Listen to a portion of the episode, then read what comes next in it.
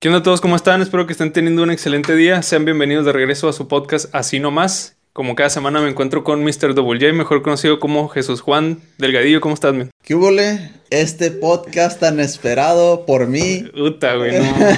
Yo desde hace mucho que lo mencionaste, o sea, sí, te veo bien entusiasmado y me tengo que preguntar por qué, güey. Explícame y explícanos a todos los que nos están escuchando por qué, güey. ¿Por qué tan entusiasmado, güey? ¿Por qué tengo que explicar algo que se va a notar en el video, güey? Vas a empezar a tirar cake por todas estas cosas. en el podcast, güey. En el podcast. Mira, no, para que se te quite, güey, voy a, voy a intentar mantener la cabeza fría e explicar de la manera más. Entonces yo voy a voy a concentrarme en sacarte de ahí. No, no, güey, no lo vas a lograr, güey. Va a ser mi meta del día de Mira, estamos, estás hablando de mi área, güey. Yo puedo tanto alterarme como llevarme la leve, así que voy a intentar llevarme la leve para que se ah. entienda lo que, lo que sea. Ustedes, ustedes comenten al final del video si aquí Mr. Urquijo se alteró con, tanto cake. o no. Vamos a ver qué, qué temas traes. los jueces. Primeramente, pues ya sabemos que eh, tú eres. Eh, ¿Cómo se llama tu carrera? Artes plásticas. Artes plásticas. Simón. La especialidad en la que estoy es escultura.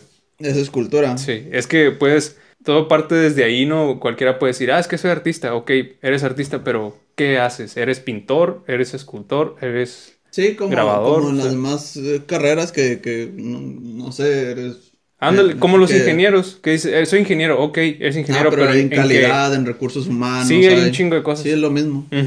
Es lo mismo las especialidades. Pero, a ver, antes de empezar, dale la introducción de qué vamos a hablar el día de hoy. Hoy vamos a hablar sobre, quiero hablar sobre el arte y una subsección de que se creó, no sé desde, no sé exactamente desde cuándo. Ajá.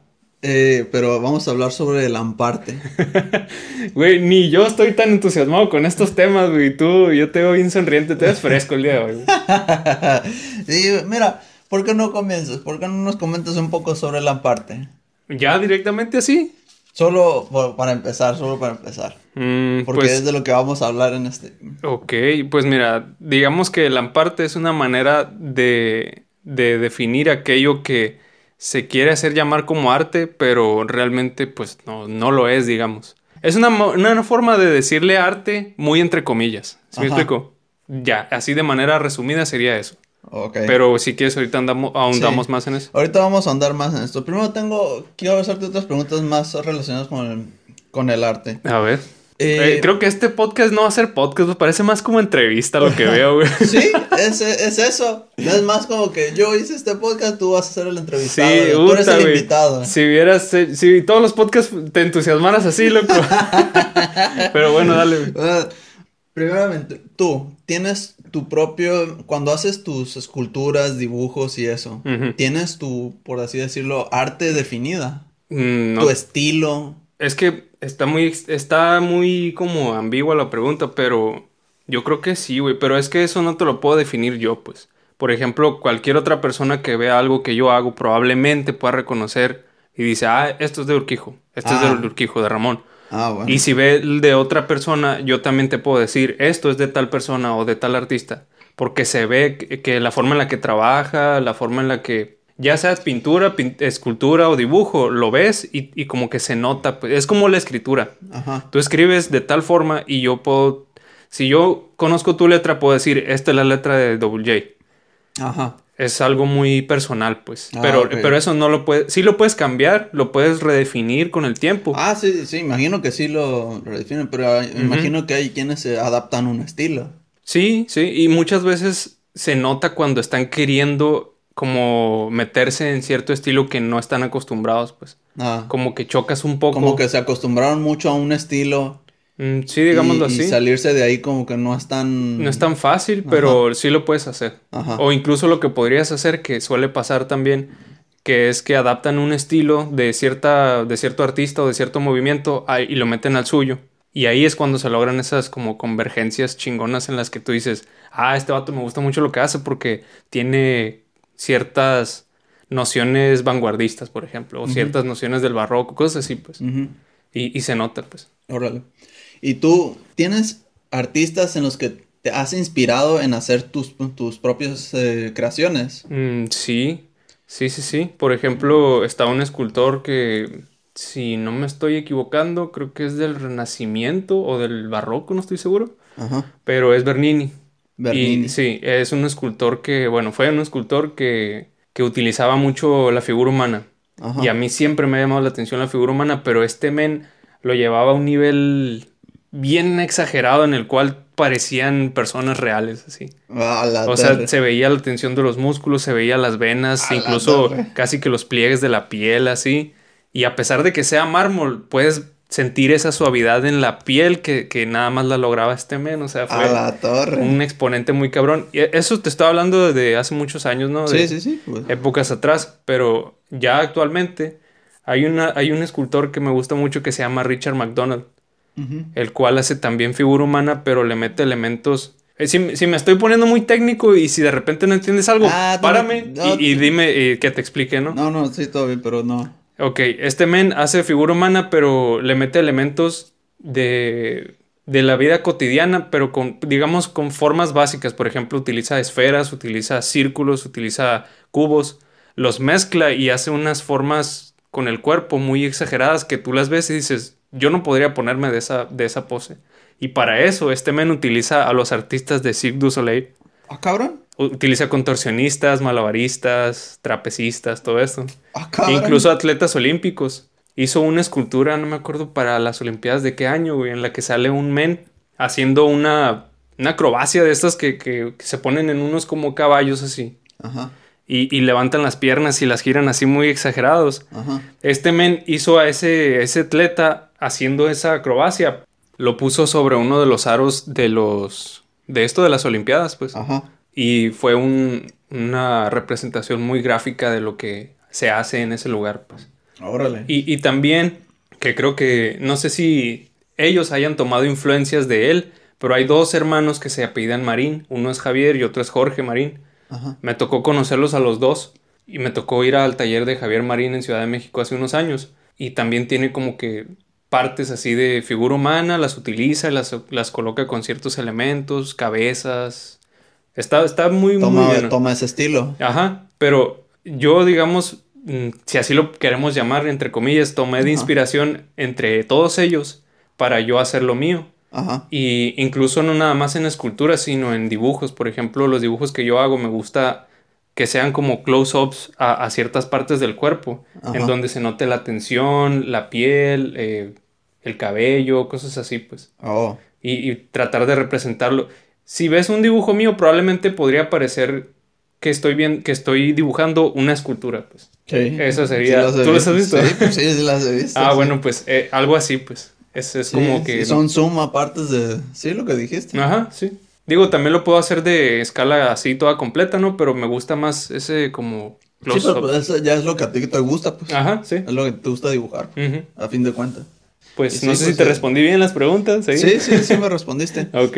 Eh, Tú has visto que eh, a través de los siglos el arte ha cambiado mucho su- sus formas. Sí, bastante. ¿Tiene, hay, hay alguna que, que sea de tu preferencia? Que Dios, me gusta mucho eh, el arte de este siglo algo así. Yo creo que el Renacimiento me gustaba mucho, güey. De ahí fue donde cuando se hace una, unos, se logran unos exponentes tan cabrones que hasta el día de hoy lo siguen utilizando como, no plantilla, pero sí como inspiración para decir, ok, esto tiene unos dotes renacentistas así, o por ejemplo, tú has visto el cuadro del- de la creación de Adán, que probablemente no sé si conozcas el nombre, pero es en donde está así, digamos, Ah, sí, la, la- Dios la- con los, sí, con los ángeles, los querubines queriendo tocar a Adán y así. sí, Ah, bueno, pues ese salió en el Renacimiento, fue pintado por Miguel Ángel.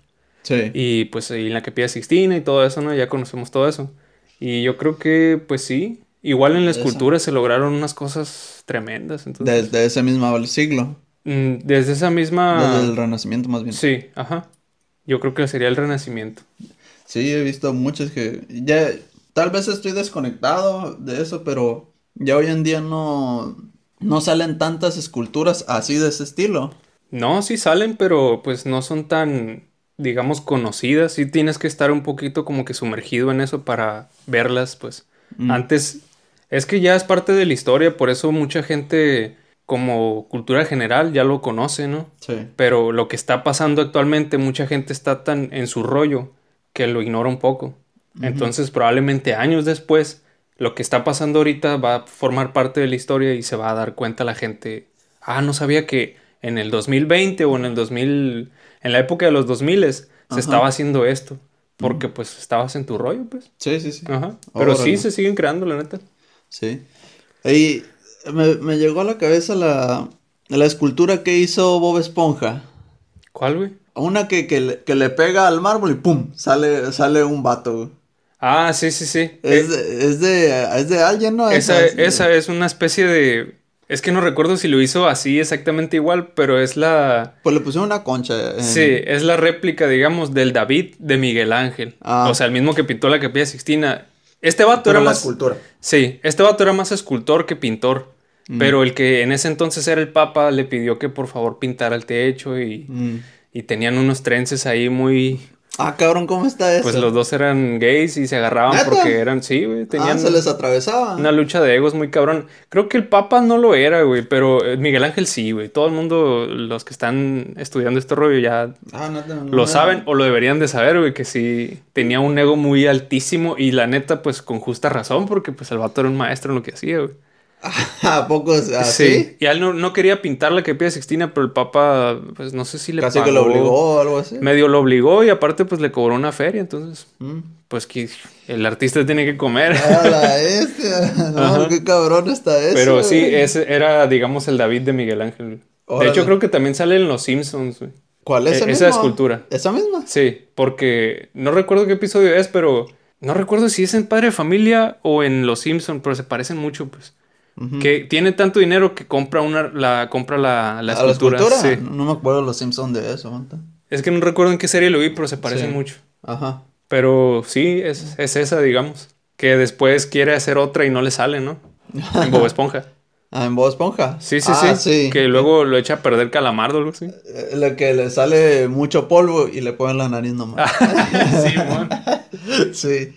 Ahora, entre otras pinturas que han sido muy famosas. no, quiero saber qué opinas de ellas, si te parecen buenas, malas, su técnica o algo así. Por ejemplo, la Mona Lisa. Ah, sí, la Yoconda, sí. Sí, esa. ¿Qué, qué te, tiene? ¿Te parece buena? ¿Te parece mala?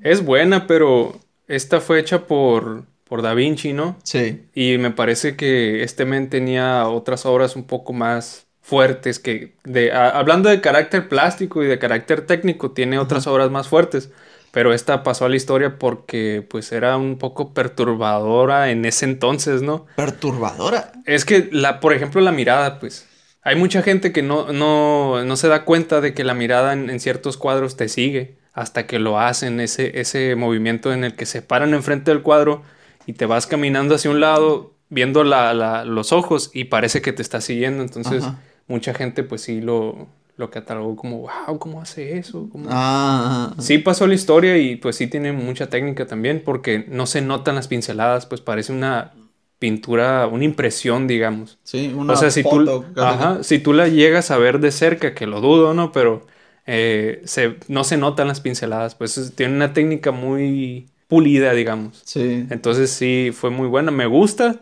Me gustaría algún día verla en vivo, pero pues de seguro no lo es porque ya hay réplicas y réplicas que las ponen en museos para que no las dañen realmente la de verdad. La de verdad, o sea, la, de verdad la han de tener resguardada en algún lado. Resguardada en secreto así. Ajá, de hecho no me acuerdo en qué película sale, creo que es en Guerra Mundial Z, güey, en la que se acaba el mundo, pues se hace, se va a la mierda y, en los militares, policías, rescatan obras de arte de, ciertos museos y entre ellas la Mona Lisa acá. Mm.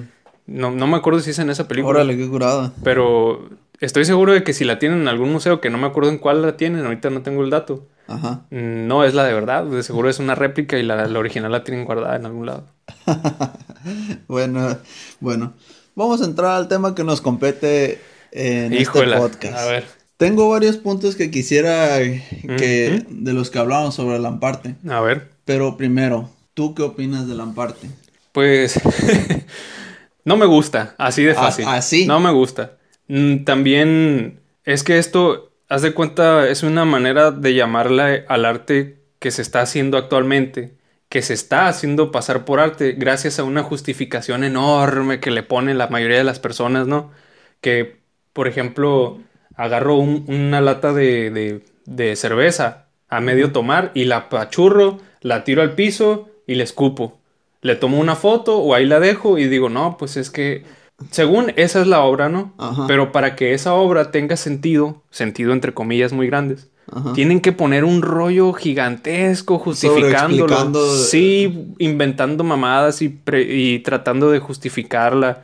Cuando en realidad es una estupidez que no tiene sentido. O sea, no tiene nada de. No tiene un carácter plástico, no, no entra tal vez en ninguna de las categorías estéticas. O sea, no tiene un valor, nada. Y, y cualquiera, y cualquiera que, que, que se le, que se le zafe un tornillo puede decir eh, que incluso no- que no sea artista, nomás que se invente un rollo, puede Ujú. hacer eso. Sí, es que pues todos Sí. tienen la libertad de hacer arte, ¿no? La diferencia está en La- que. Sí, pero, pero la diferencia está en que, no sé, creo que, al menos en, en mi punto de, para, a mi ver, Sí.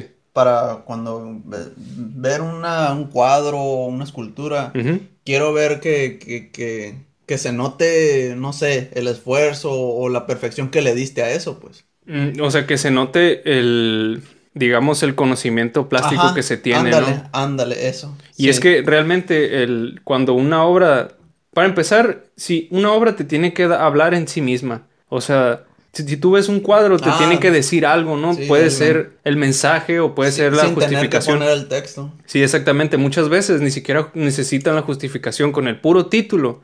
Ves el cuadro y tú te quedas, ah, no mames, sí es cierto. Por ejemplo, si ponen la masacre de Texas y te pongo la, la lata esta de, de pintura o la lata de cerveza apachurrada, tú te quedas, ah, cabrón. Y- para eso necesitas la justificación gigante. Pero si en el cuadro yo te pongo la masacre de Texas y te pinto a una sierra llena de sangre o cosas así, tú sabes de qué estoy hablando y Ajá. sabes, la misma obra está hablando por sí misma. Pero para esto los ampartistas se justifican llamándose a sí mismo eh, artistas conceptuales.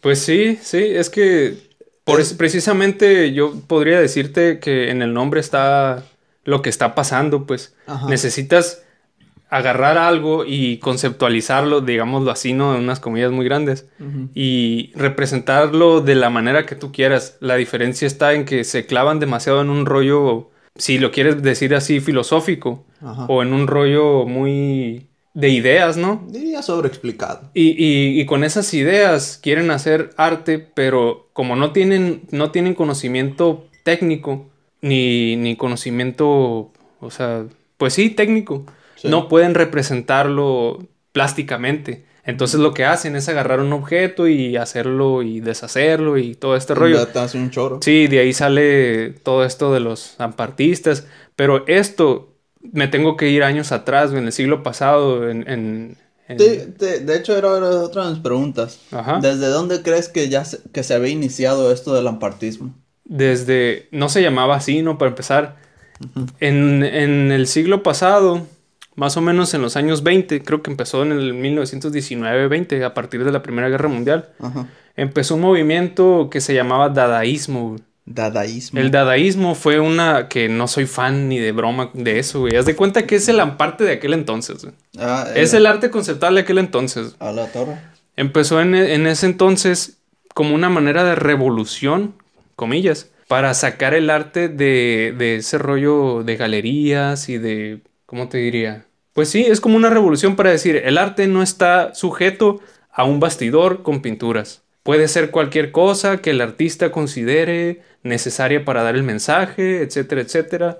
Surge de, de ¿cómo se dice? El mismo, la, la palabra del dadaísmo empieza por el dada, que según esto, eso es lo que decían los bebés en su primera, sus primeras palabras era dada, ¿no? Ajá. O algo así. Fue toda una, pues sí, digamos una revolución de artistas, Ajá. pero a pesar de eso, estos artistas ya tenían conocimiento previo, o sea, realmente eran artistas. Lo que ellos hicieron fue descomponer el arte a tal punto en el cual tú lo veías y decías, pero, pero, ¿qué es eso? O sea, eso es, es pura basura. Y a partir de ahí fue cuando empezaron a surgir ahí otras corrientes artísticas, como el cubismo. No, el cubismo fue antes. Empezó a surgir la abstracción, empezó a surgir el surrealismo y todo eso, pero todo con un conocimiento previo, pues. O sea, las personas que hacían eso no lo estaban haciendo, digámoslo así, como los de ahorita, güey. Ellos ya sabían qué rollo, pues habían pintado anteriormente, habían hecho esculturas, pinturas, Pero entonces... entonces el dadaísmo era lo mismo que lo como que ahora nosotros lo conocemos como amparte. Es el papá de eso, güey. ¿Es el papá de eso? Sí, pero no lo considerarían parte porque estos vatos lo estaban haciendo de manera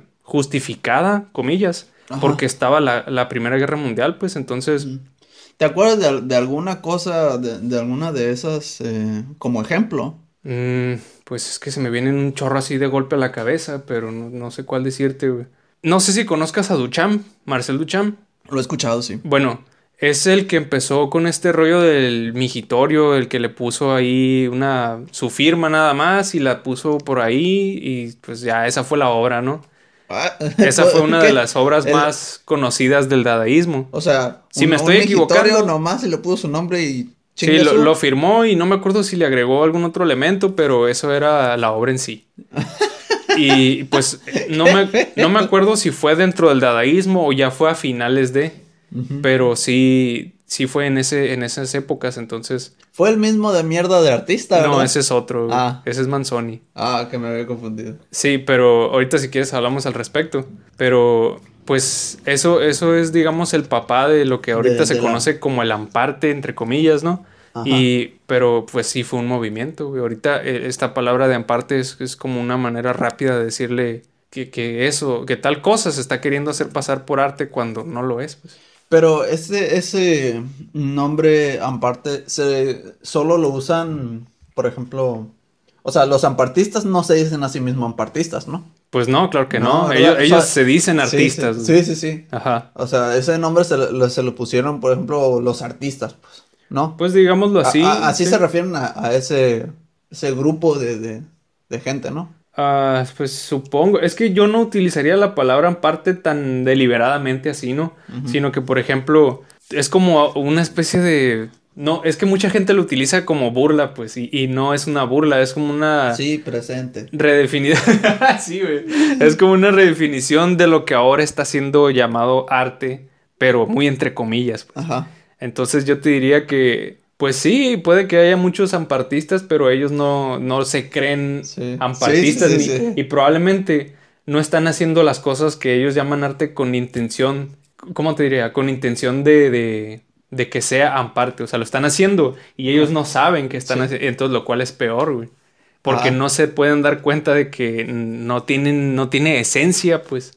Es un cagadero nada más. Sí, sí, sí. Incluso no me acuerdo, no me acuerdo en qué lugar vi esa noticia que según esto, en un museo había un chorro de basura ahí tirado y la señora del aseo lo tiró pensando que era basura y era una obra, güey.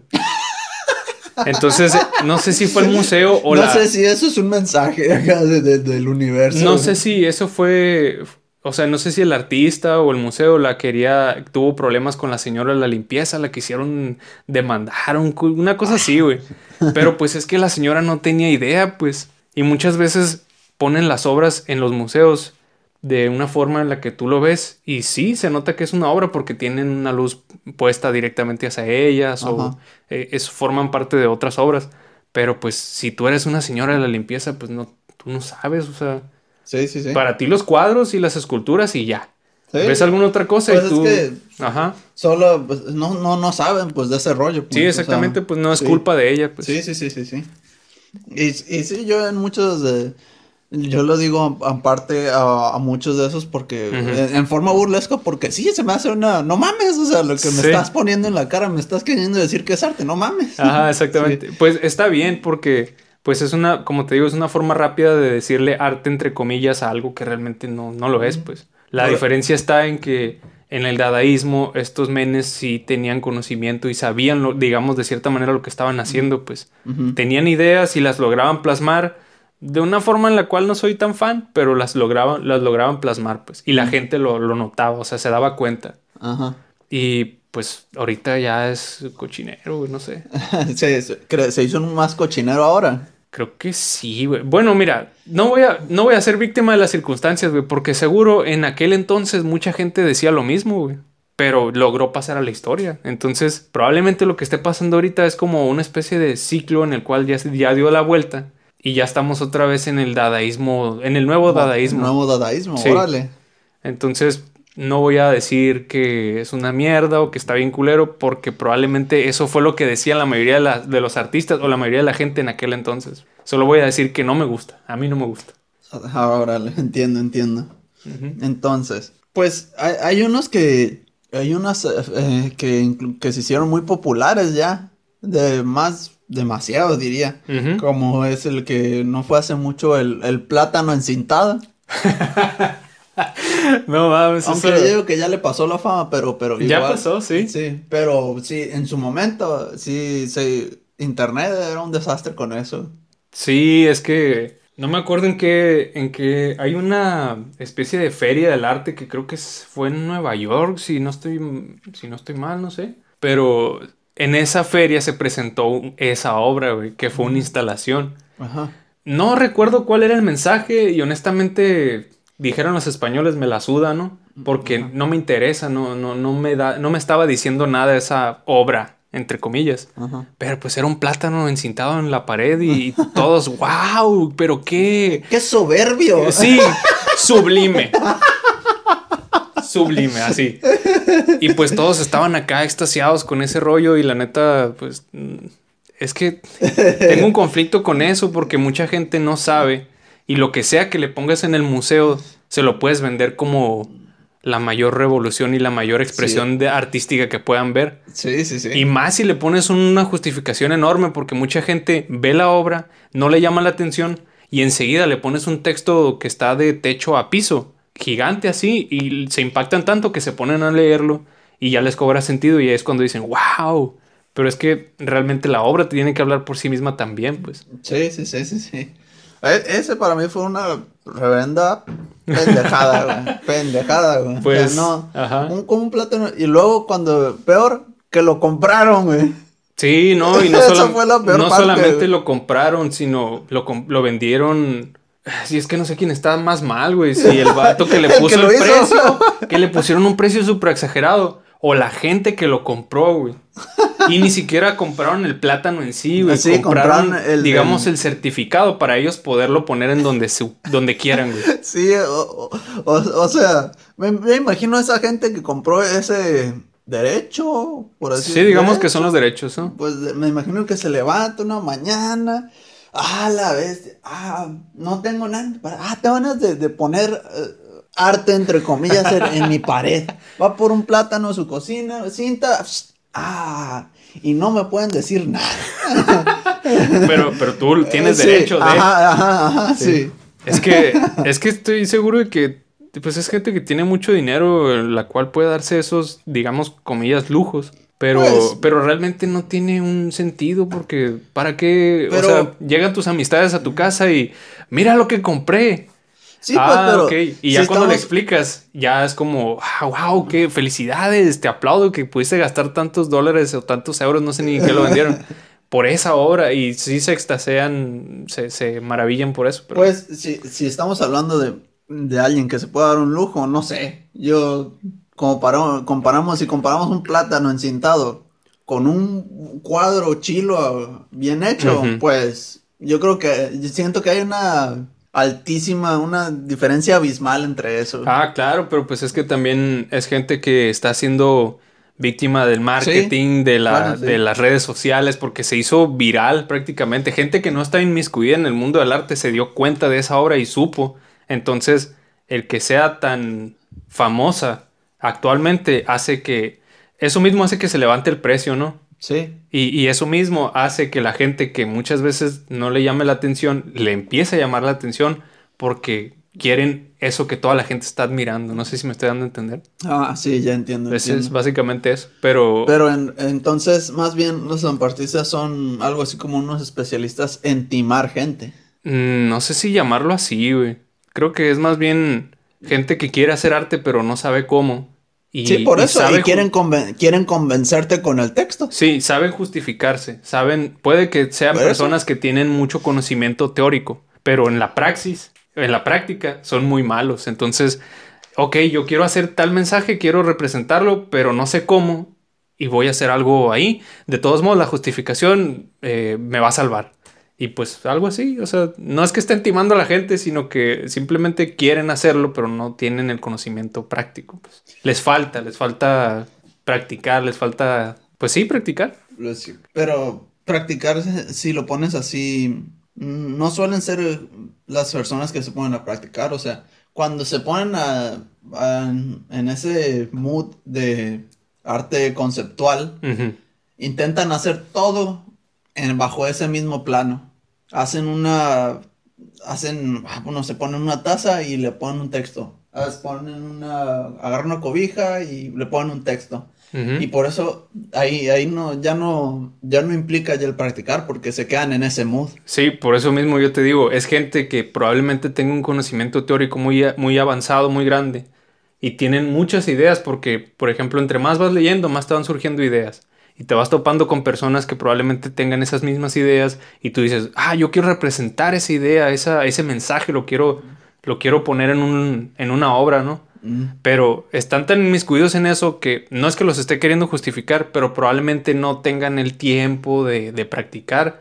O tal vez no les interesa así de fácil. Y si no les interesa, eh, pero están ahí. Sí, o sea, no les interesa ponerse a dibujar, pues. Pero sí les interesa tener las ideas y tener ese conocimiento teórico. Pero no te puedes quedar nada más con eso, pues. O sea, no, no tienes que encontrar un balance en el cual tú seas bueno haciendo tal cosa y al mismo tiempo lo juntas con una idea, con un mensaje, lo mezclas y es cuando sale una obra de calidad. Pues. Pero hay, galerías que ahora están tomando a muchos de estas gente así nomás que hace ideas así muy... Pues sí, pero es que te digo... Por ejemplo, vi, vi el, el, el, uno que ponen un, cuadro en blanco y agarran unos globos de pintura y los Ah, Simón, no me acuerdo cómo se llama ese men, pero... Y es todo, pero acá, claro, acompañado de su Biblia que te explica todo. Pero claro, es que no, no puedes hacer una obra así y dejarla nada más con la ficha técnica. También eh, un otro que vi era, era una planta que le ponen llantas. Que le ponen llantas, esa no la conozco. ¿Cómo es? Sí, es una mata así que le ponen llantas, o sea. Llantas, pero en donde, o sea, abajo de la, en la raíz. Como una patineta le ponen. Ajá. Ajá. Por así decirlo, ¿no? La ponen encima de una patineta, digamos. Algo así. No, no una patineta, pero algo así, pues. O sea, una maderilla que le pegaron llantas. Una tarima con llantas, digamos. Ajá, sí, así. Ok, y la pusieron encima y, luego... es todo, es todo. Pero, pero, ¿aprovechaban esas llantas para moverla o ponerla en otro lugar o nada más la dejaron ahí? No, para dejarla ahí. ¿Y cuál era el mensaje? Pues en un biblión, ya no me acuerdo. En un biblión. Pues... Pero ese, ese era el... Así era, Te voy a decir una palabra clave, güey. Teorízame esta, güey. ¿Por qué? Porque luego lo vas a ver, güey. Es una especie de spoiler, no spoiler para también los que nos están escuchando. bueno, a ver, como te diga. Eh, hay galerías que están tomando ahora muchos de ampartistas. Sí, lo que pasa es que, te digo, mira, para empezar, hay que tener en claro de que todo esto es un negocio, güey. Ajá quieras o no, por más arte que sea, por más concepto, ideas, eh, todo carácter estético, lo que sea, es un negocio. Entonces las galerías realmente lo que les interesa es publicidad y esa publicidad los va a llevar a vender y a ganar dinero. Ah. Entonces muchas de estas personas son, pues son personas que tienen conocimientos y puede que estén inmiscuidos en el mundo del arte, pero por este mismo de dinero y de publicidad logran entrar, hacen una obra y pues se meten en, esas, en esas galerías, digamos, en esas exposiciones y todo. Porque yo en serio te puedo... Tengo muchos conocidos que, tienen... que están bien pesados en lo que hacen. Tienen unos mensajes y te lo logran plasmar y, tú te quedas, madres, porque eso no está en una exposición en, en tal lugar?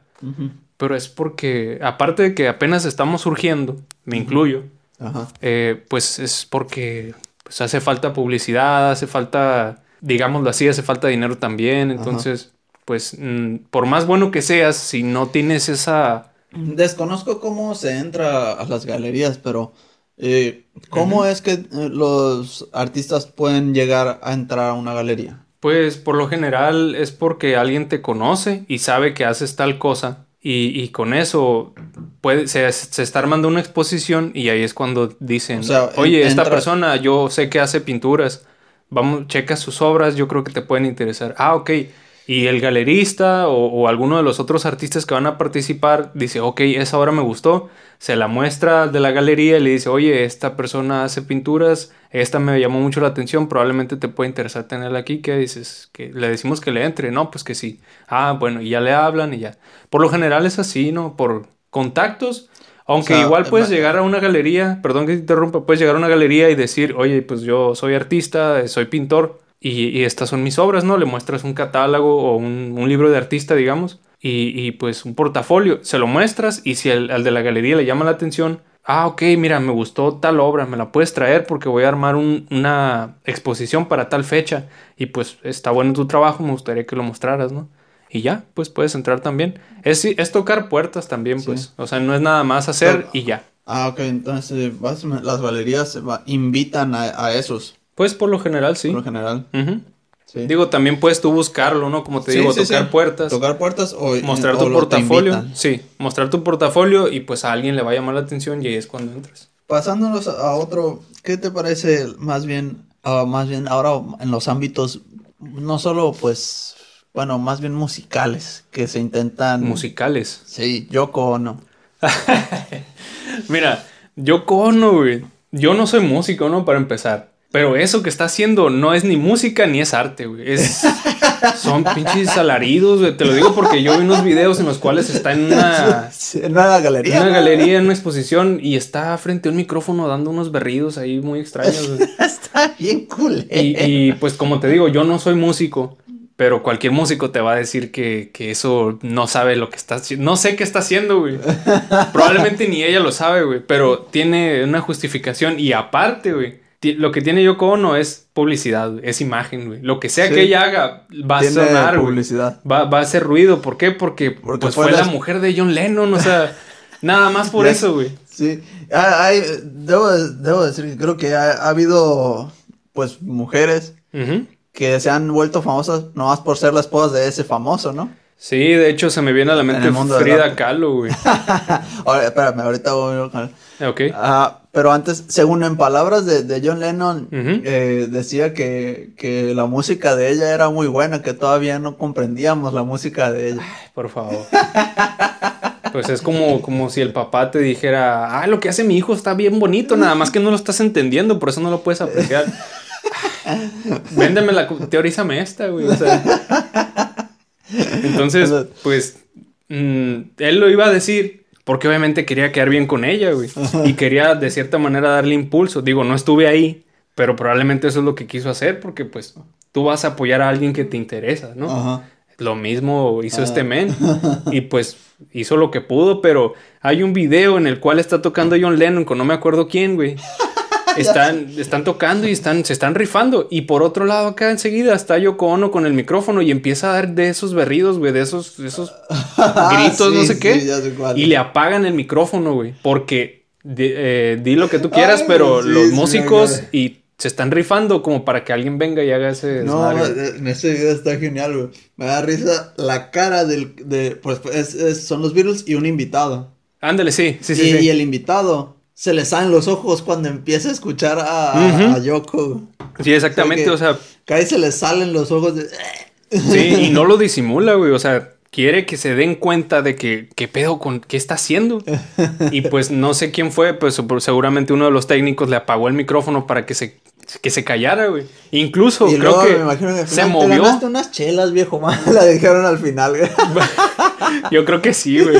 Ese vato comió carne esa noche, güey. Pero sí, güey. Siento Ay, que estoy hablando demasiado en este podcast, pero pues ya estaba como previsto, ¿no? De que fuera así. Sí. Ok.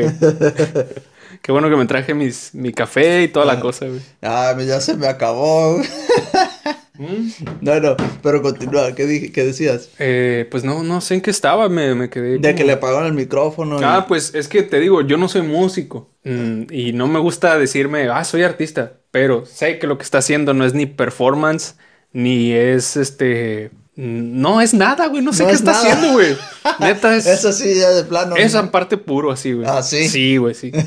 Sin, Y- sin duda. Y resonó nomás porque, pues, como decimos, era la esposa de John Lennon. Sí, O sí. es, es. Probablemente si hubiera estado, si hubiera estado involucrada en, en el arte de, de tiempo atrás, puede que hubiera llegado a un punto en el cual la gente sí se diera cuenta y pudiera hacer ese, comillas gigantes, performance que hizo con el micrófono. Pero no hubiera sido tan sonado como lo es porque pues es, es la ex esposa de John Lennon, pues la viuda de John Lennon, perdón. Sí. Y pues es nada más, digamos, por eso, güey. Sí. No es por hacerla menos, pero es que neta, güey, es neta, güey. no está haciendo nada. No, esto es no, güey. Pregúntale, a- es más, tú y yo tenemos un amigo músico en común, güey. Le podemos preguntar y deja que te diga lo que te tiene Sí, que decir. de hecho, lo voy a pro- se, se me estaba viendo nuevamente, lo voy a preguntar. Pero, y entonces, aquí hay, aquí hay otra que aplicó la misma y creo que su técnica le salió, por así decirlo, mejor. Ujú. Y que la, a vista del público Sí. es una artista cabrona. Y a, vis- Ok. y a vista de los, de los eh, que- artistas dentro del círculo. Ujú. ¿Y esta qué? A ver, ¿de quién Frida Kahlo.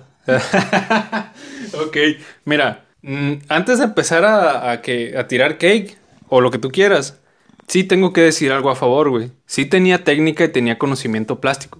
Ajá. Era pintora, ¿no? Ajá. Y no fue pintora así que tú digas qué mal pintaba, ¿no? Pero sí era más un personaje, güey. Tanto es así que era demasiado yo-yo. O sea, todas sus obras. mm, No Ah, hay, era ella. no hay ninguna, creo, tal vez una, no sé si esté equivocado, en la que no salga ella, güey. O Ah. sea, siempre, siempre era ella, era la mártir, era, o sea, era muy yo-yo, pues. Sí, y lo entiendo, quería hacerse, quería hacer resonar eso, ¿no? Pero, pero es que nada más era, sí, como te digo, lo mismo pasa con Yoko Ono y lo mismo pasó probablemente con Frida. Si hubiera estado inmiscuida en el mundo del arte, va a llegar un punto en el que sí puede hacer ruido, pero lo hizo más por ser la esposa de Diego Rivera.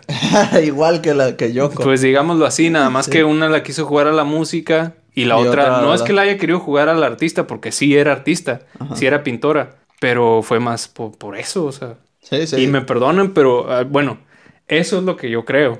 No se dejen guiar por lo que yo estoy diciendo para que ustedes también lo crean. Yo no estoy tratando de convencer a nadie y para aclarar, yo no estoy, no pretendo ser un experto. Ajá. Pero, pero eso es lo que yo veo, pues, o sea, sí, sí tiene obras, las he analizado Ajá. anteriormente. Y hay una que me gusta que se llama Las dos Fridas, que está una con un vestido creo que blanco y la otra está con un vestido como azul. La- Una que tiene unas tijeras y. Sí, que, que Ah, tienen los ya. corazones así Sí, como ya, que ya, entrelazados y una está cortándolo y Sí, así. esa, esa te gusta. Mm, sí, me tocó verla en vivo en Ciudad de México. Órale, Y sí está grande, güey, está... Sí, sí impone, güey. órale. Pero, pero es que es lo mismo, pues. Eh, no si ves salía- una, ya las viste todas. Casi, casi, güey. sí, güey. Ajá. Pero no sé, no soy tan fan de Frida Kahlo. güey.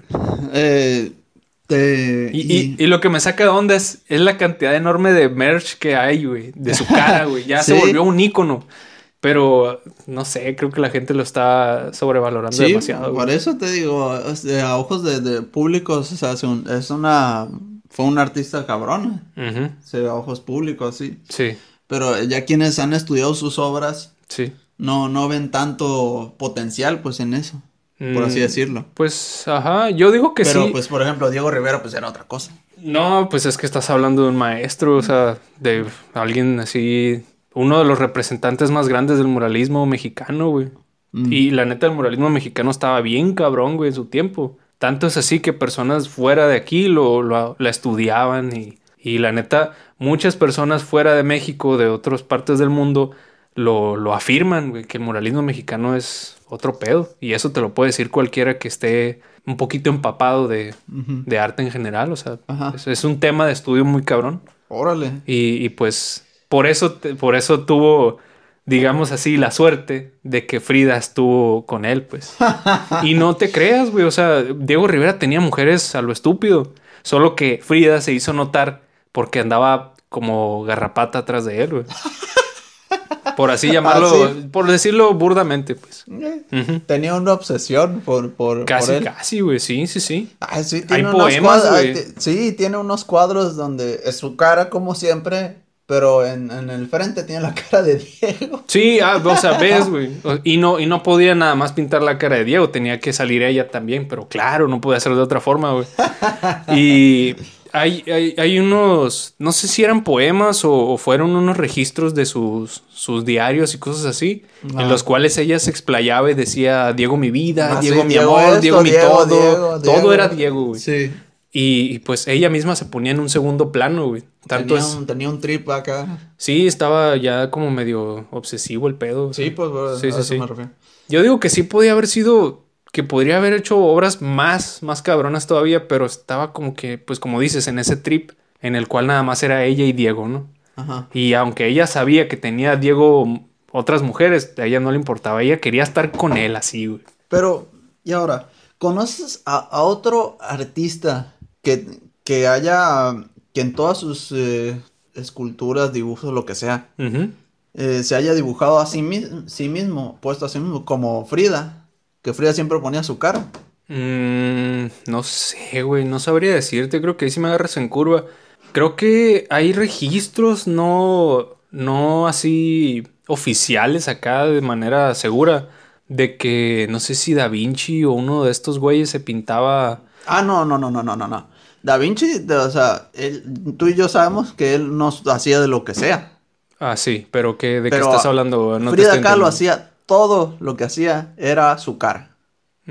Todo lo que hacía era su en cara. un 95%, A eso sí. me refiero, a eso me refiero. No sé, ¿Conoces no- algún otro que haya aplicado así que, que, que, que más del 90% de sus- lo que haya hecho es su cara? Pues es que no, no es que ellos pintaran, se pintaran a sí mismos así, no tanto como, como Frida. Pero por ejemplo, ya esto fue cosa de la cultura pop. Por ejemplo, Andy Warhol hacía lo mismo en todas las obras, ¿no? Repetía objetos, les ponía diferentes colores. Con el pop art fue Ah, no. todo no, eso.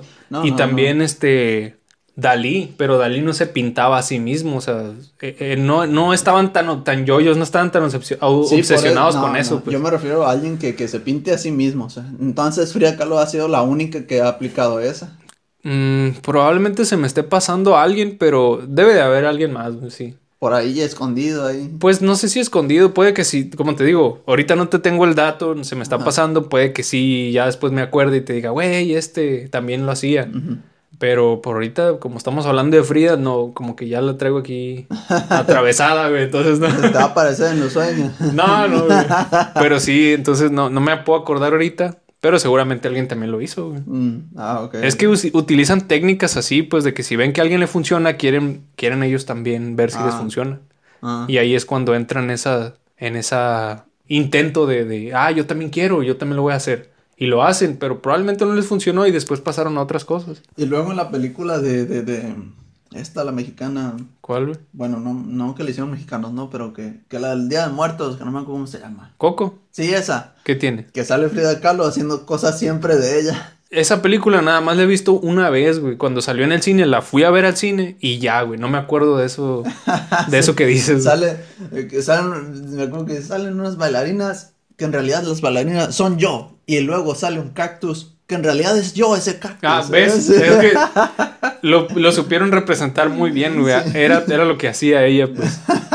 Y fíjate, esa película no está hecho por mexicanos, güey. Fueron No, los, no, los de Pixar, digo. ¿no?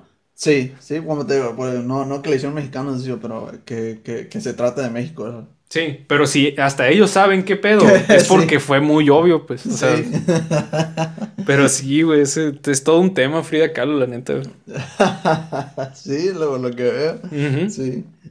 De hecho, esa, esa obra que te dije, la de, la de las dos Fridas, fue la que me tocó analizar hace tiempo, hace rato ya, o sea, te estoy hablando de creo que hace un año, dos años, para una clase, eh, una clase de estética precisamente. Ajá. Y tuve que aplicar una, un rollo medio filosófico ahí, no filosófico, pero sí tuve que eh, utilizar una metodología de Panofsky, se llama, en, la, en el cual tú Artista agarras... conceptual, digamos. No, no, no, no.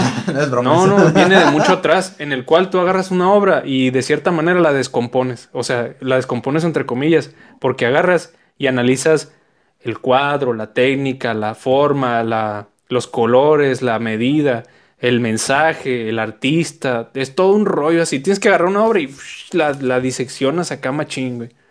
Yo diseccioné la de las dos Fridas. Me da hueva ponerme ahorita a contarte todo eso, pero, pero sí, Sé que se puede hacer mucho y sé que Frida pudo haber hecho más cosas también. Órale. Pero pues estaba tan clavada con Diego que... no se obsesionen amigos, no es bueno. ya pasó el 14 de febrero, ya pueden volver a sus vidas, hermano. a la torre. Está muy interesante eso. Si nos vamos, ahora, si nos vamos más atrás, hay otra cosa que se había hecho famosa. Que no ¿Qué sé cosa, si lo llamaría zampartismo o no sé si entra en el dadaísmo. Pero ya fue hace tiempo, dices. Ahorita que te hablé de la mierda de artista. Ah, Manzoni, güey, sí. Sí. No me acuerdo cómo se llama, si es Pietro, Pietro Manzoni, una cosa así, pero se pide Manzoni. Es que no sé si eh, con el tiempo te vas a ir dando cuenta de que la mayoría de las obras se, se o de la mayoría de los artistas se reconocen por sus apellidos güey, Ah, o por su, su nickname, ¿no? ajá. Pero en general es más por el apellido Manzoni. Fue el que hizo la mierda de artista porque él tenía la idea de que todo lo que surgiera, todo lo que el artista creara era arte, güey. El cual lo llevó al extremo y, y yo dudo que, eh, neta, quiero pensar que lo que había en esas latas no era mierda realmente, era cualquier otra cosa. Y lo, lo enlató y lo etiquetó como mierda de artista. y se vendió, puta, güey.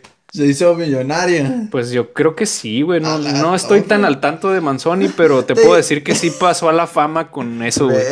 Fue después del dadaísmo, güey. Lo que hizo Manzoni en ese entonces, creo que. Pero fue después del dadaísmo. El dadaísmo duró como unos cinco años, más o menos de 1919 al 22, 24, al mucho. O sea, fue un brinco nada más. Ya de ahí pasaron a otras cosas. Y, y Manzoni como que traía todavía Ese- intenciones, ¿no? Ajá. Y, y aparte, pues él, él nació después, o sea, no fue tan viejo cuando, cuando hizo eso. Ajá. Pero sí quedó en la historia, güey, no mames. O sea, a pesar de que haya sido literalmente mierda de artista, sí pasó a la historia, lo cual, digamos que logró su cometido, pues, porque Ajá. en lo personal creo que el objetivo de la mayoría de los artistas es quedarse en, en la historia, ¿no? Pasar Sí. o al menos rozar un poquito y que te mencionen un poco en, en, ah, si estás hablando de tal corriente, te puedo mencionar estos y que estés tú ahí ya es como un madres, un Lo- logro. Lo, güey. lo, lo lograste. Sí, el hijo Y- de y- perra lo logró así. ¿El quién? ¿El hijo de quién? Ese hijo de perra lo Ah. logró acá. y luego, de muchos creo que tal vez lo llevaron a, no importa si es malo o bueno, pero voy a estar ahí. Mm, Porque sí, imagino es que, aquí hay- entra el mierda del artista. Sí, es que hay gente que se lo toma tan en serio que no les interesa lo que hagan en el camino. Ellos quieren llegar al punto en el que quiero ser recordado y quiero pasar a la historia y quiero todo esto y quiero fama. Y creo que es un- una, una visión equivocada, ¿no? Pero, pero muchos se quedan con eso y se clavan y sí lo logran, pero todo lo que hay detrás te quedas, no, no es tan bueno. Ahí he visto, vi otro hace poco que hicieron, ¿De qué? que, que lo consideraron ampartismo. Simón. Que eso, según esto, hicieron la, la, la menstruación en un pasto. La Que- menstruación en un pasto. Sí. Ah, no, no es, no es menstruación, güey, es una así, vagina gigante, güey. Eso. Ajá. Eh, Pero querían, eh, querían, querían hacer ver eso, pues la menstruación. Pues sí, es como una... Según esto. Vi esa obra, güey. No, no, obviamente no en persona, ¿no? Pero No, sí, no. sí la vi y la justificación así a grandes rasgos era demostrar todo el sufrimiento que ha pasado la mujer a lo largo de la historia y todo esto. Está bien, el mensaje está bien, lo entiendo. Pero In- crees incluso que- podemos pero hablar al que- respecto, pero... no, pero crees que la, ima- la, la imagen o el artista o el arte o no sé qué Ujú. dé el mensaje de lo que dice la- el texto. Mm, no, güey. No, la neta no. Solo es como un... Hey, vean, vean, porque es monumental, ¿eh? Tiene, mide como 30 metros, algo así, güey. Ajá. Entonces, quieras o no, eso jala la vista, jala la atención. Ajá. Y desafortunadamente, lo estoy diciendo así, porque desafortunadamente, casi, casi, ¿no? Eh, casi, lo estoy extendiendo Ajá, bastante. Ajá. Casi, casi lo que, ha- lo que sea que hagas, que sea en tamaño, en gran formato, en, en tamaño monumental, va a llamar la atención.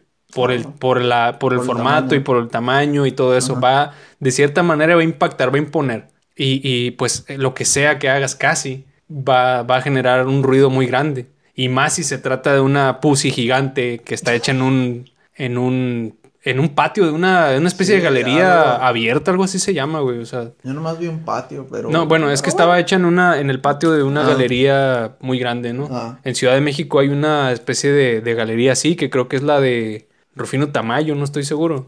en el cual hay obras adentro, pero sales al patio y hay, Y hay obras afuera ah. también. Ah, Ajá. grandes así. Sí, de hecho me tocó ir hace unos años y afuera había unos columpios gigantes, güey.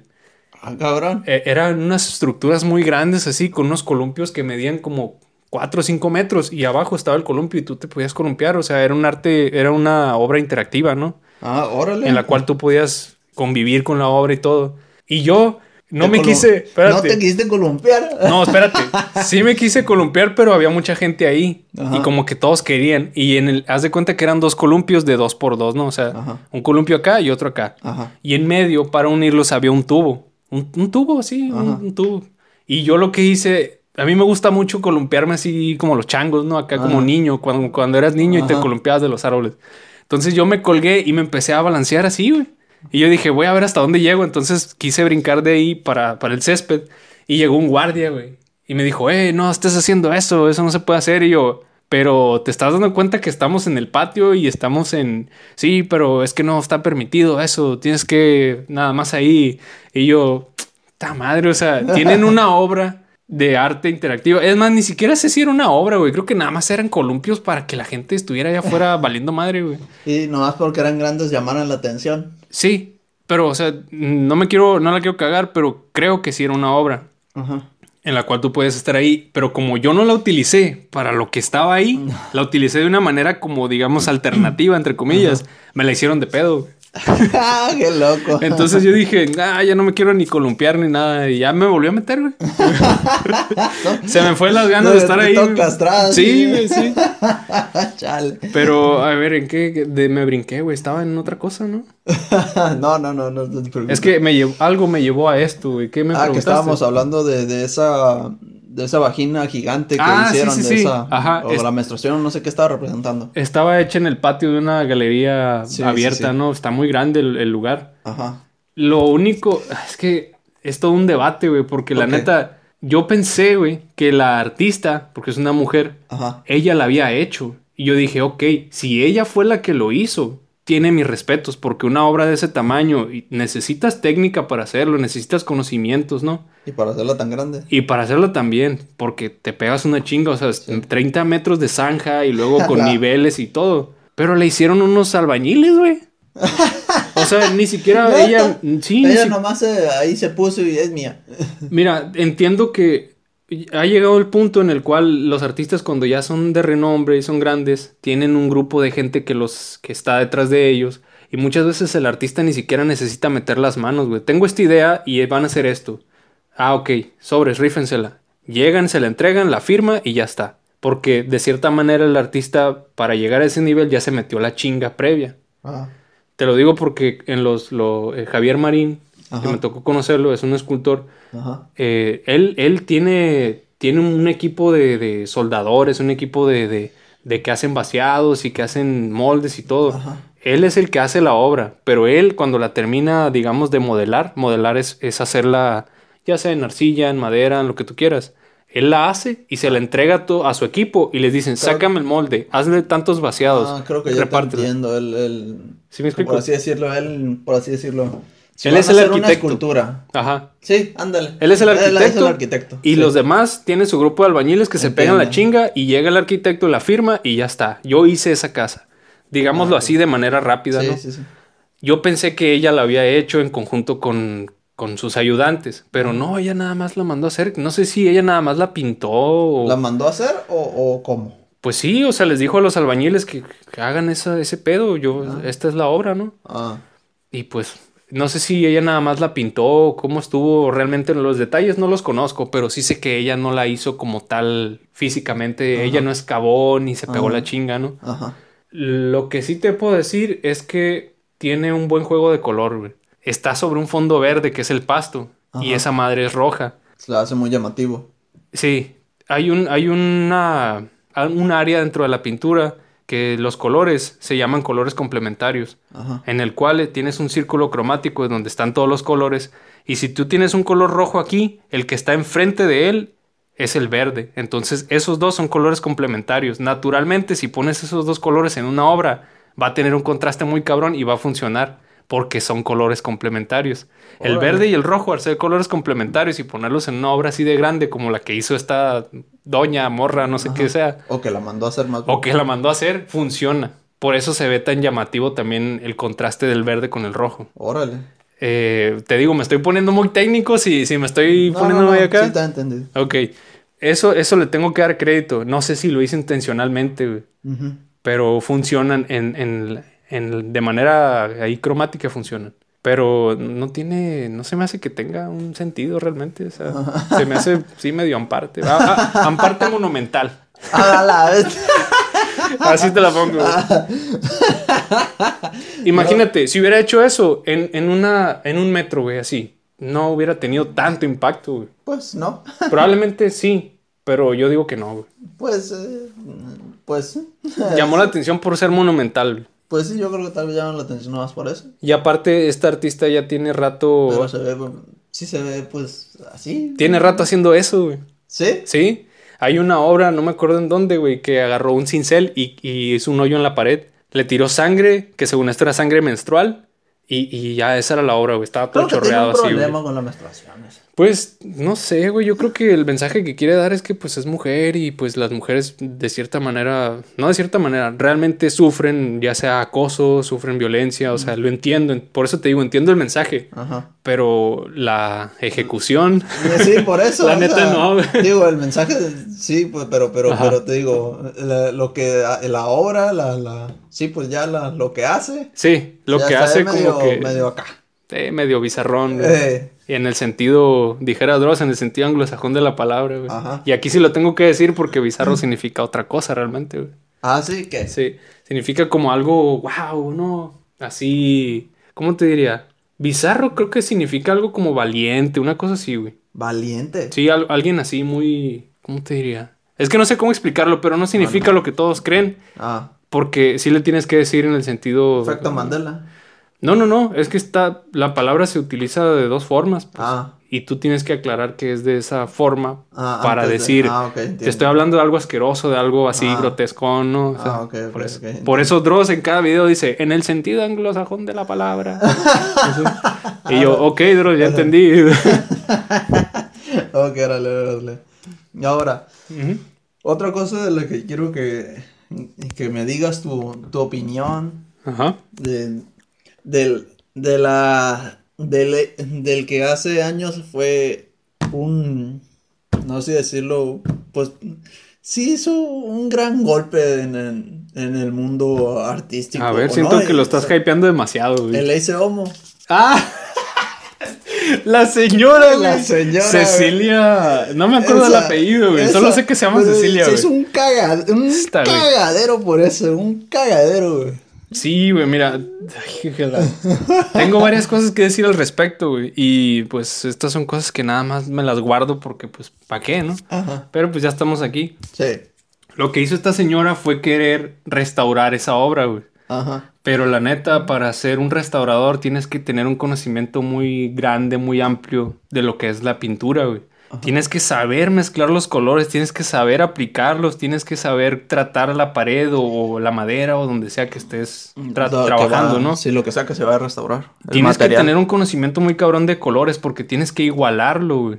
Y muchas veces tienes que estar tan pesado que una cosa es lograr igualar el color, pero cuando lo aplicas y se seca, to- toma otros tonos, güey. Muchas veces pasa eso, güey. Entonces esta señora, no sé si ya, dijo que ya había pintado algo así, pero pues No, era, no era artista ni nada, ¿eh? ¿Ya que no? pues señora- era como, según era yo- aficionada. Era Sí, aficionada. por a la eso, pintura. según yo nomás, hey, ¿quieres restaurar este cuadro? ¿Te lo avientas? Sí, como que era amiga de, de- no sé si del sacerdote o de alguien por ahí. Sí, pues algo así. Oye, Y le dieron hay chance, que, ¿no? Sí, pues, ah, oye, hay que restaurar este cuadro, ¿no? Ya se ve jodido, ¿no? Sí, ah, creo que... que, que Conozco esta, a alguien. Esta, esta pinta de vez en cuando ahí y se avienta unos cuantos dibujillos. ¿eh? Para ponértela más fácil, güey. Este es el ejemplo claro de cuando te dicen, yo tengo un amigo que cobra más barato, güey. Él también pinta. Ahí tienes tu resultado, güey. Y, y no sé si cobró la señora o qué pasó, güey. Eh, Creo que le dieron un porcentaje, Era un porcentaje. pero no de la pintura en sí, sino de lo De- que de- estuvo generando de, de, de O Sí. sea, ese pueblo nadie lo conocía, güey. Pintaron eso, se- se corrió la voz, se hizo viral Se hizo viral. y se volvió o- el pueblo más turístico que puedas de España, güey. Creo que es de España, güey. Y, Sí. y, pues lo que generaba de turismo y, y las ganancias. Todavía gente quiere ir a ver Yo, eso. yo si pudiera iría, güey. La Sí. neta, sí, güey. Quiero una selfie con esa madre. Ah, la- te Pero- guachas, te guachas lo que te guachas lo que hizo la señora, güey. Y sin intención, güey. Sin Es lo que más me llama la atención. ajá. Hay, hay todo un contraste ahí, güey, porque la señora al querer hacerlo bien, lo hizo mal, pero al hacerlo mal, lo hizo bien, güey. ¿Sí me explico? O sea, por eso te digo, es, es- te entras como en una especie de... de- no Se- sé cómo llamarlo, güey. Se- se- según eh, según eh, supe, la señora empezó el cuadro. No, no, no sé dónde la lógica le agarró de que, que iba bien por ahí, pero pues eso es punto y aparte, ¿no? Sí. Pero lo empezó y como está ahí, ¿no? Y luego, Ajá. ah, tengo, se fue de vacaciones. Ah, sí, sí, sí. Y que volvió y se había hecho ese cagadero. Ay, no, güey, es que eso no, no te puedes justificar de esa manera, güey. La- ya la señora Ah, ya... Así, así decía la señora, o sea. Pues sí, obviamente o te sea, va, y te va a ella que lo quería terminar, pero pues ya no la dejaron. Ya no la está- dejaron porque era un cagadero, o sea. ajá. Les Y- gustó ese cagadero, para que sean pendejos. No les gustó, güey, pero vieron lo que generó y ahí ya les empezó a gustar. güey. Sí, sí, por, eso. Es que es lo que te, es lo que te digo que pasa, pues, o sea, en su momento ciertas cosas, ciertas corrientes artísticas, ciertas obras son una mierda, sí. No la mierda de artista de Manzoni, son una Ajá. mierda X, ¿no? Es una Ajá. cochinada. Ajá. Pero logra tan pasar a la historia por ser una cochinada que cuando ya le cobra un sentido a las personas se quedan, wow, pero es que este artista revolucionó el-". y de seguro este, a lo mejor, por decirte algo, ¿no? A lo mejor el vato andaba bien chorizo, andaba bien pedo, hizo un cagadero y gracias a eso se, se logró pasar a la historia. Ajá. Pero fue sin intención, güey. ¿Te acuerdas de un episodio de Los Simpsons cuando Homero quiere hacer un asador? Quiere hacer un asador. Sí, que compra herramienta, que com- compra materiales y quiere hacer un asador como en una revista que tiene ahí, no sé, no sé si es de construcción o qué, güey. Y ve la- la- el asador y lo quiere hacer y hace un cochinero, güey. Y acaba haciendo una, una mezcla entre tubos, eh, tabiques y cemento y un cochinero, güey. Y resulta que eso es una obra escultórica, entre comillas, y pasa la historia en el mundo del arte y todo. y le pegó y ganó mucho dinero con eso. Pero quiso, quiso, seguir quiso seguir siendo artista y ya no pudo. La gente ya dijo, ah, este güey quiere hacer lo mismo que, que le salió antes, pero ya no puede. Algo así, güey. O sea, Homero hizo eso sin intenciones, güey. O sea, Pero como... que habrán agarrado de ejemplo lo de Ley Homo. No sé, creo que no, porque lo de Los Simpson ya es muy viejo. o sea, Ya ese ¿verdad? episodio, Entonces lo predijo. ese episodio es como de los viejitos. güey. Sí. Eh, no sé si lo predijo, pero sí tiene algo, algo por ahí, güey. sí. pues ahí me estás diciendo casi casi lo que pasó ahí con esta señora. güey. Es que puede pasar con cualquier otro artista que quiera hacer algo así, pues.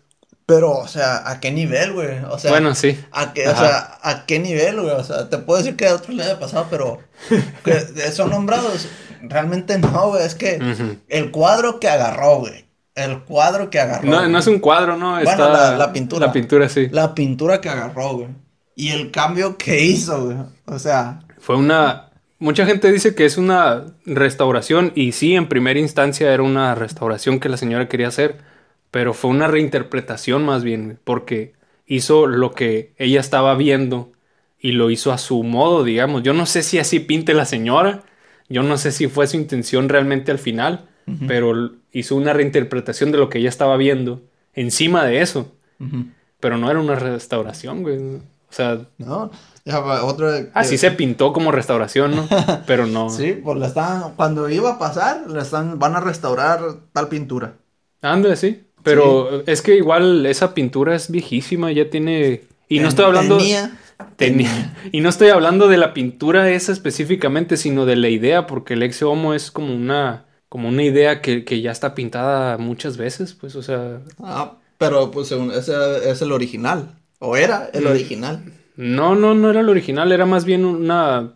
Una pintura que hizo alguien en... No me acuerdo en qué siglo, güey. Mm. Pero, fue una de tantos ex homos Sí. que existen por ahí. Pues es como Ah. otra pintura. Es como el Jesucristo en la cruz, güey. Hay un chingo, entonces. Órale. Pero imagino que fue- eh, causó renombre porque porque era pues vaya, ya era ya venía la llevaban conservando, cuidando mucho, pues. No, y Por aparte eso- pues está en un, en un lugar muy viejo, creo que la iglesia en donde estaba Sí. también ya tiene muchos años, entonces una, un lugar así, con una pintura así, de repente es como si una pieza del pasado la traes al presente y la, la modificas y se hace un revuelo, algo así, digámoslo así. Sí, sí, pues. La doña... Oye, Imagínate que le hagan eso a la, a la Mona Lisa. Verga, no, güey, no. El cagadero. Su- sí superaría a, a este. Apenas así. Sí, güey. Apenas Es que así. realmente lo que sea que le hagas a la Mona Lisa actualmente va a superar algo así, güey. Sí, Porque güey. es la Mona Lisa, o sea, Sí, ya bueno, es y- parte de la historia. pues. Sí. Y te estoy diciendo uno que nomás se me viene a la mente. ¿Qué, qué otro? El del, el del. El otro, el mural que me dijiste que. ¿Cuál? El del. Ah, el de Adán. Que Ah, la con- creación de Adán. Ese que lo modifiquen también así. Sí. Y que salga otra cosa que ni al caso. De hecho, muchos ya han hecho eso, güey. La Mona Ah, no, pero no lo han sobrepuesto. O sea, no han. Ah, tú dices, decirlo, tú dices modificarlo. Arruinar el que hicieron, güey. No, güey, es imposible que puedas llegar a esa altura. La capilla Sixtina está muy alta, güey. Sí, pero algo así te digo. sí. Sí, sí, sí, sí, entiendo lo que dices. Estaría muy, muy cabrón, güey. Sí, pues sí. Lo que sea que le hagas. Y ape- apenas algo así, pues, pero yo creo que algo así de que haga, cause tanto revuelo. Ujú. Necesitas No una obra de una magnitud muy grande para que lo que sea que le pongas se, se Sí. vuelva loca la gente, güey. Ajá, sí. y sí. realmente lo que estás haciendo ahí no es algo como, no le estás dando tú un sentido, simplemente te estás, digamos, de cierta manera colgando de esa fama que ya tiene una obra para tú hacerla y que, re- que se haga revuelo, ¿no? Ahorita dijiste que la, esta señora no hizo una restauración, Ajá, sino una reinterpretación. sí. ¿Conoces algunos otros eh, cuadros que han sido restaurados o reinterpretados? Restaurados, pues sí, nada más que no, no, no son obras que tú digas, wow, qué famosas, ¿no? O algo así. Ah, sí, pero más bien lo, más bien lo principal lo que te quiero llegar es que cuando los han restaurado, si Ajá. quedan casi iguales o iguales. Sí, de hecho, un buen restaurador te puede traer la obra casi al punto en el que está como recién hecha y no se nota que está recién hecha, o sea, se ve limpia, se ve, se ve pues como tal la palabra restaurada, Ajá. pero tú no podrías darte cuenta de, ah, la acaban de pintar, Ajá. o ah, no mames, tiene 100 años. ¿Por qué? Porque son tan buenos que en verdad pues se rifan y, y logran darle una vida nueva a esa pintura o esa Oh. lo que sea, ¿no? Ah, entiendo. Tengo una amiga que es restauradora y la neta está bien pesada, güey. Órale. Y, y sí, güey, me ha enseñado sus trabajos y yo los he visto y todo y me quedo, madre, qué, qué rifada. Órale. Ujú. ¿Y, ¿Y qué me dices sobre reinterpretación? ¿Has visto algún otro caso? Pues, uff, la historia está plagada de, de reinterpretaciones, güey. Por ejemplo, la que te dije yo de la Mona Lisa, güey. Hay mucha gente que le pone nariz de payaso, que le pone, Ah, eh, le pone entra- corbata, le en pone... eso. Digámoslo así. Ah, es sí, es sí, he una modificación, pues. Ah, sí, sí, Tú lo puedes hacer también, o sea, agarras a la Mona Lisa y le pones un bigote. Ah, O le pones el bigote de Hitler o lo que tú quieras. Entonces, pues, digamos que eso es una reinterpretación. órale. Pero no tiene tanto chiste si nada más estás haciendo algo encima de. La idea es que tú lo pintes y cuando lo pintas le pones esas cosas. Ahí sí diría yo, ah, no, pues está pesado, ¿no? Órale, órale. Pero no, es que te lo digo así porque no se me ocurre otro, no me acuerdo ahorita, pues. Sí, sí, sí. ¿Qué Y- más? ¿Qué más? Ya, ya estoy, ya, ya estoy calentando aquí ya. Y para ti, el am- ampartismo es algo que, que debería ir desapareciendo. Mm, Si tú pudieras, ¿lo desaparecerías? No, porque todo es parte de, de lo mismo, pues, o sea, ya hablando así de una manera sincera, yo creo que a las, las personas que hacen eso tienen la intención de hacer arte, lo cual les aplaudo, porque no mucha gente lo hace, ¿no? Ajá. Hay muchas personas que son muy buenas, pero por tema de, de inseguridad, no, Ajá. pues es que me da vergüenza que vean mis dibujos o me da vergüenza que vean mis pinturas. Ajá. Y tú las ves y dices, oye, pero esto tiene, tiene calidad, o sea, púlelo un poquito más y seguro te va bien, o sea, échale ganas. Ujú. Y yo diría que, que pudieran tomar, lo que sí podría rescatar de eso es esa seguridad con la que ellos se, se dicen ser artistas. Te lo digo porque hasta a mí me pasa, o sea, yo muchas veces hago algo y digo, "Ah, está bien culero, güey". Y resulta que a, las, a algunos conocidos les gusta. Y yo me quedo, madres, o sea, yo en mi cabeza estoy todo chueco y digo, no, es que esto está bien culero, no lo voy a sacar. Ajá. Y de repente un día se me bota la canica y digo, fuck it, ¿por qué no? Y lo saco y tómala. Hace poquito subí un boceto a mi Instagram. Un boceto así que hice en el cuaderno acá con carbón y Ajá. creta. Y duró como un año ese boceto, tal vez más. Y lo veía y yo, pues eh, luego lo voy a sacar o luego lo hago en grande o X es un boceto. Y un día así, güey, dije, fuck it, le tomé foto y lo subí, güey. Y pues sí, a muchos les gustó, güey. Mm. Yo lo que podría decir es que no, no es que tenga que desaparecer el Lamparte. Y es que realmente el Lamparte nunca va a dejar de existir porque no es un movimiento, es una palabra para llamarle a eso, pues. Sí, o sea, yo solo te quería ejemplificarte y darte, si, tuvieras la opción de desaparecer eso. No, no la desaparecería, güey, porque tal vez ahorita no, no tiene ese impacto de, wow, sí, es que fue parte de- del siglo XXI y lo que tú quieras. Pero pues puede pasar a la historia, tal vez. Mm. Imagínate borrar una parte de la historia, está muy cabrón. Sí, es como si tú quisieras borrar el coronavirus. Ajá. O sea, si quieres borrar el coronavirus Sí. está bien, tienes una buena intención, pero Ajá. probablemente en el futuro, por haber quitado eso, Ajá. afectaste a algo, pues. ah, entiendo, entiendo. Entonces, no, no lo borraría, güey. Bueno. Solo diría que la gente que hace eso se le echara ganas. le echara ganas. Más ganas. Pues sí, no nada más se trata de un rollo de ideas y de conocimiento, también tienes que saber hacer, De artista conceptual. sí, también tienes que saber pintar para decir que eres pintor o Ajá. cosas así, pues. Sí, sí, sí.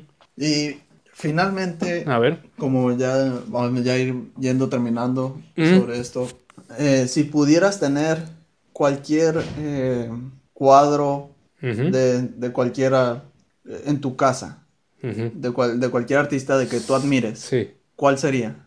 Dime un Mm. cuadro y una escultura. Ok, un cuadro. Sí, que digas, Está difícil, güey. este yo lo puedo tener en mi casa. Ah, pues este.